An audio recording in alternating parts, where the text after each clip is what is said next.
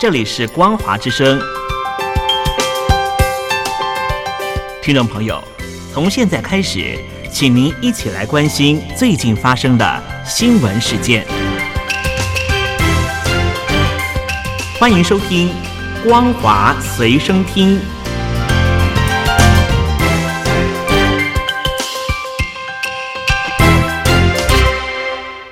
听众朋友好，欢迎收听本节的《光华随身听》，我是苏菲菲。首先带来关心，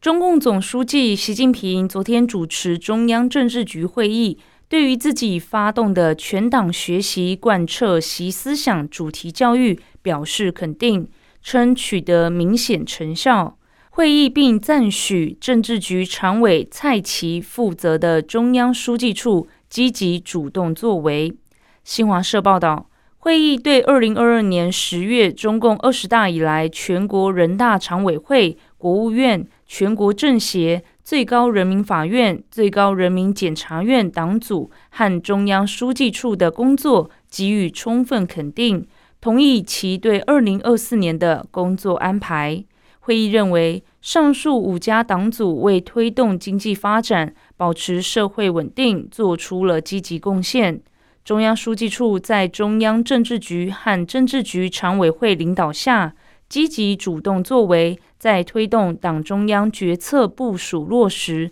加强党内法规制度建设、指导群团建设和改革等方面。做了大量有效工作。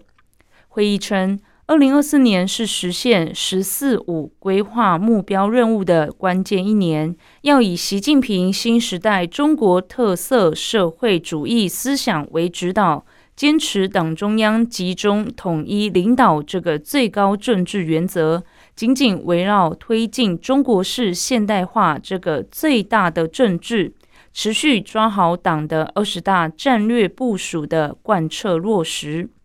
对于学习贯彻习近平新时代中国特色社会主义思想主题教育的推动，会议指其达到预期目的，取得明显成效。会议并强调，要持续加强理论武装，持续推动解决问题，要持续改进作风，更好将主题教育成果。转化为推动高质量发展的成效，各级党委要把巩固拓展主题教育成果作为重大政治任务。新华社报道，中国国务委员兼公安部长王小洪三十号在北京会见美国禁毒联合代表团时宣布，中美禁毒合作工作组正式启动。禁毒合作是美中去年十一月旧金山拜习会为数不多的共识之一。根据这项报道，美国禁毒联合代表团是由美国总统副助理、国土安全部副顾问达斯卡尔率领前往北京与王小红举行会谈，而王小红也兼任中国国家禁毒委员会主任。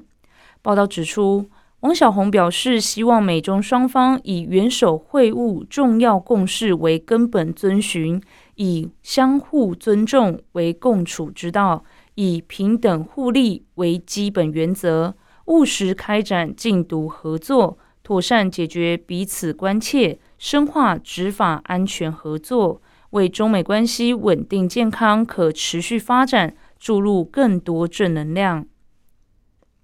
中国国家疾病预防控制局官网发布消息称，国家疾控局通报浙江省发现混合感染 H3N2 与 H10N5 送医不治的死亡病例。人民日报报道，患者是六十三岁女性，安徽宣城人，去年十一月三十号出现咳嗽。喉咙痛、发烧等症状，十二月二号因病情加重送医救治，十二月七号转至浙江省医疗机构住院治疗，后因病情严重，十二月十六号死亡。针对死亡病例展开的回溯研究，浙江省今年一月二十二号从病例标本发现季节性 H3N2 亚型和禽 H10N5 亚型流感病毒，并在一月二十六号由中国疾控中心复核检测，确认结果一致。浙江、安徽两省已经就所有密切接触者展开医学观察，目前都没有发现异常，核酸筛检呈阴性反应。同步回溯同期病例，没有发现可疑。中国国家疾控局已经指导浙江、安徽两省执行防控方案，并由专家展开风险评估，指出从病毒全基因分析，H10N5 病毒是禽源性，不具备有效的感染人能力，这是偶发的禽传人跨种属传播。专家还说，这种病毒感染人的风险低。并未发生人传人的情况，但专家建议民众在日常生活中应该避免接触死禽，更应该尽量避免接触活禽，注意饮食卫生。出现发烧和呼吸道症状，应要戴口罩并尽速就医。尽管全球大多数国家都排斥阿富汗的塔利班政府，中国却在加强与塔利班的外交和经济关系。克布尔对于受到关注感到开心。法新社报道，塔利班政府官员经常支持阿富汗和中国官员之间的高层会晤、新的矿产协议以及运输路线的升级。分析师和外交官表示，北京方面虽然淡化这些越加紧密的关系，但正在稳定增加投资和曝光。这种关系可能对双方都有好处。法国智库战略研究基金会分析师尼亚林表示：“阿富汗伊斯兰大公国是个充满挑战的地区，但中国人的特点是去无人涉足的地方，试图获得优势。中国正在向需要一切可能援助的阿富汗人伸出援手。”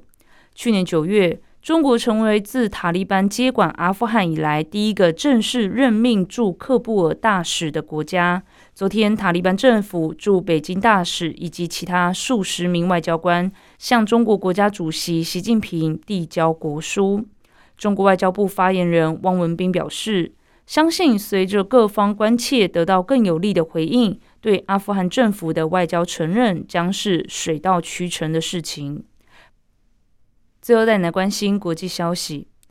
国际透明组织三十号公布二零二三年全球清廉印象指数，全球有一百八十个国家及地区纳入评比，满分一百分代表高度清廉国家。丹麦在二零二三年获得九十分，排名第一；索马利亚排名最低，只得十一分；巴西、阿尔及利亚、塞尔维亚及乌克兰都获得三十六分。在美洲国家中，巴西获得三十六分，排名第一百零四，退步到一百名以外，落后于获得七十六分的乌拉圭、六十六分的智利、四十二分的古巴以及三十七分的阿根廷。根据巴西新闻网站 G One 报道，国际透明组织认为，二零二三年巴西未能重建控制贪腐的政治支柱。前总统波索纳洛政府不仅没有致力打击贪腐，还削弱巴西过去几十年建立的法律制度和反贪腐框架。国际透明组织指出，二零二三年卢拉政府上台后，波索纳洛支持者在一月八号发动政变未遂，也影响巴西的排名。国际透明组织也批评鲁拉政府放宽国有公司法。让巴西石油公司等国有企业管理层的人事分配变成政府与国会之间的主要政治交换筹码。国际透明组织建议巴西实施全国性反贪腐政策，由民间社会广泛参与。政府应该确保公共投资计划的最大透明度，加强国有企业治理机制。防止他们成为政治交换筹码，对国家高层和私营公司采取严格的透明度和监控机制。以上是本节的光华随身听，感谢您的收听，我是苏菲菲，再会。